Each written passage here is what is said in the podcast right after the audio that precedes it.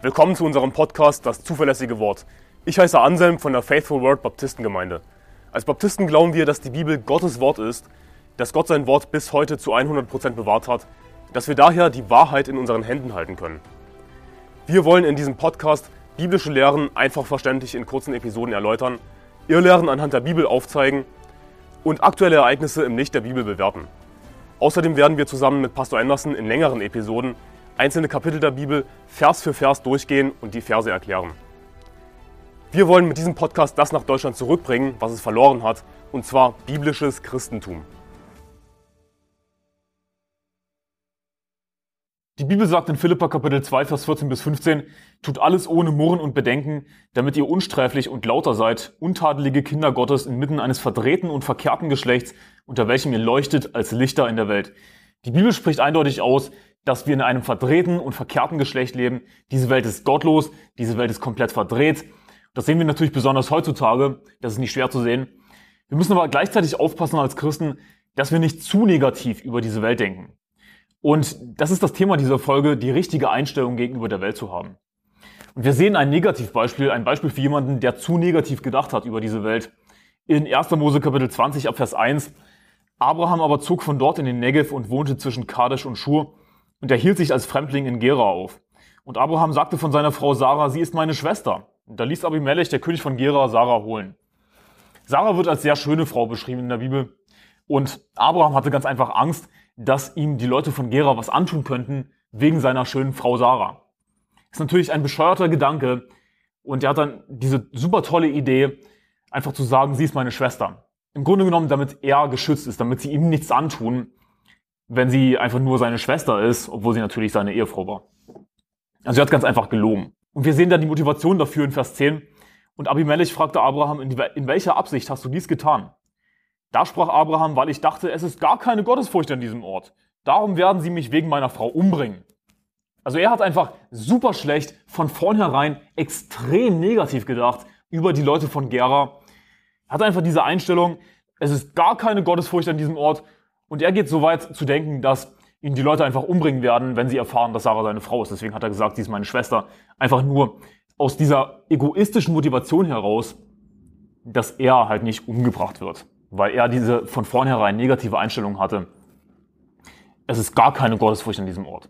Das ist keine Einstellung, die wir haben sollten. Diese Einstellung, diese Ausländer, die müssen böse sein, die müssen allesamt gottlos sein. Das ist die falsche Einstellung. Und das ist lustig, wenn wir bedenken, dass Abraham selbst aus Ur in Chaldea stammte. Chaldea ist nichts anderes als Babel bzw. Babylon. Der Inbegriff von Gottlosigkeit, die Hure Babylon. Das ist der Ort, aus dem Abraham stammte. Aber da sehen wir eben, dass es nicht auf die Abstammung drauf ankommt, sondern auf den einzelnen Menschen.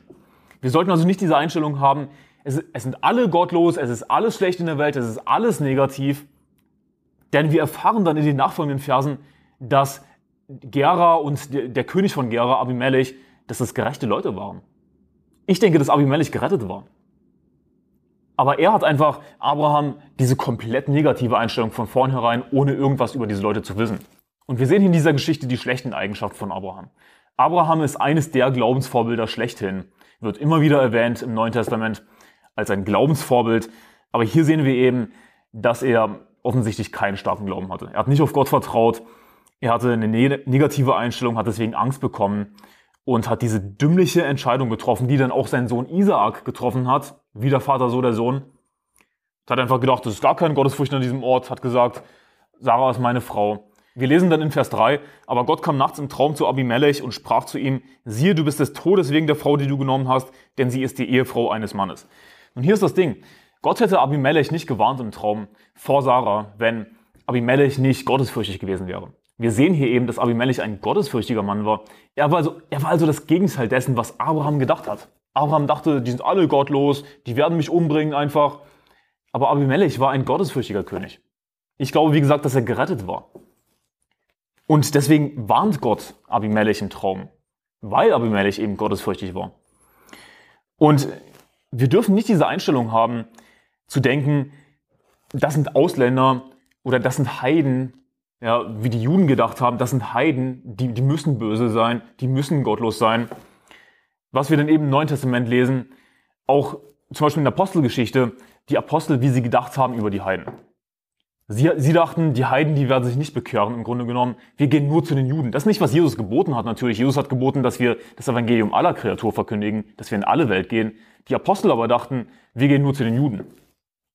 Und wir lesen dann in Apostelgeschichte 10, Vers 34 bis 35, da tat Petrus den Mund auf und sprach, nun erfahre ich in Wahrheit, dass Gott die Person nicht ansieht. Oh, Überraschung.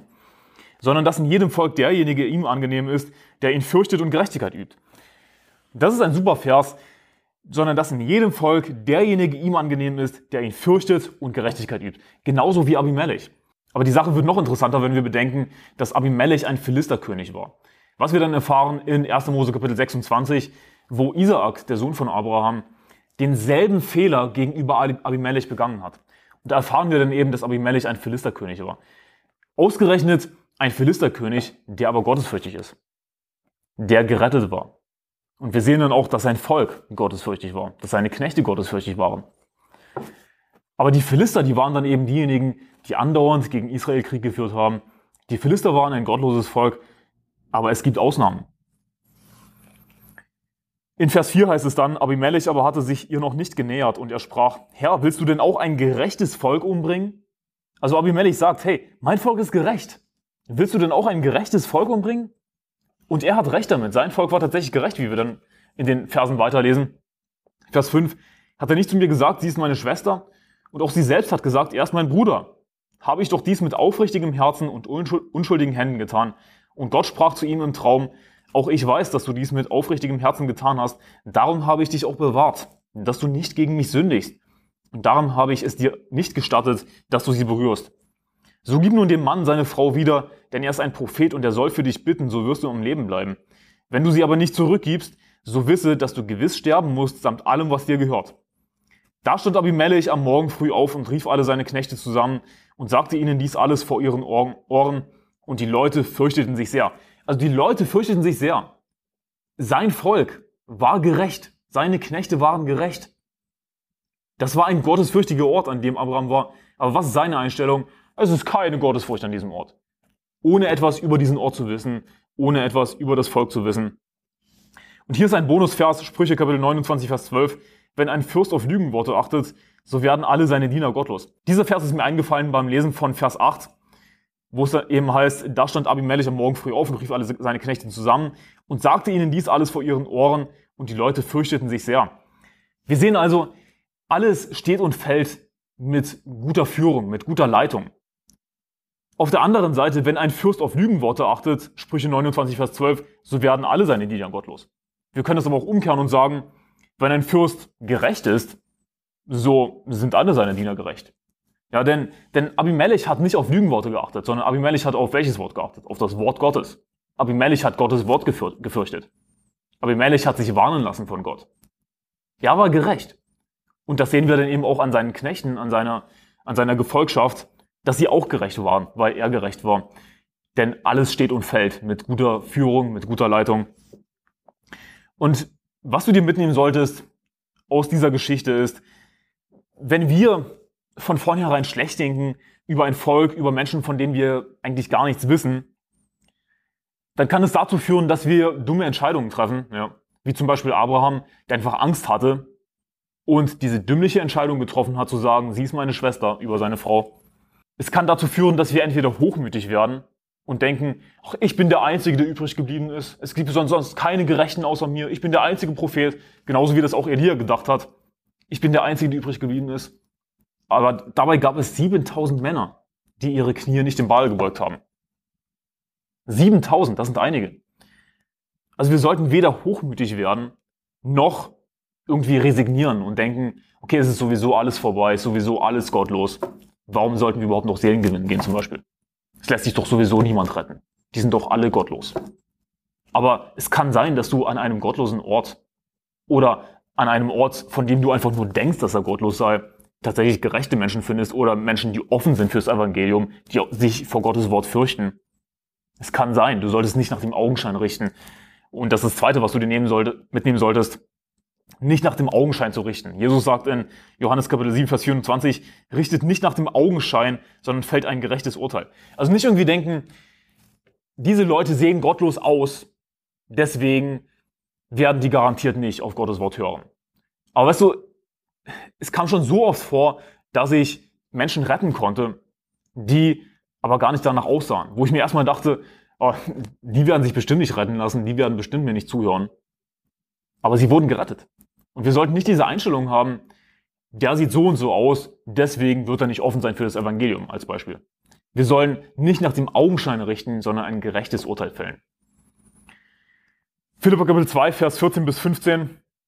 Tut alles ohne Murren und Bedenken, damit ihr unsträflich und lauter seid, untadelige Kinder Gottes inmitten eines verdrehten und verkehrten Geschlechts, unter welchem ihr leuchtet als Lichter in der Welt. Wir können nur effektiv als Lichter leuchten in der Welt, wenn wir die richtige Einstellung gegenüber der Welt haben.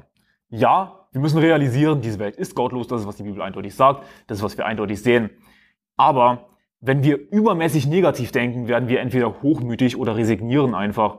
Und dann sind wir ineffektiv und leuchten nicht als Lichter in der Welt. Deswegen müssen wir die richtige Einstellung haben gegenüber der Welt und anerkennen, dass es auch an einem an und für sich vielleicht wirklich gottlosen Ort trotzdem immer noch Menschen gibt, Einzelne, die sich retten lassen, die Gott fürchten.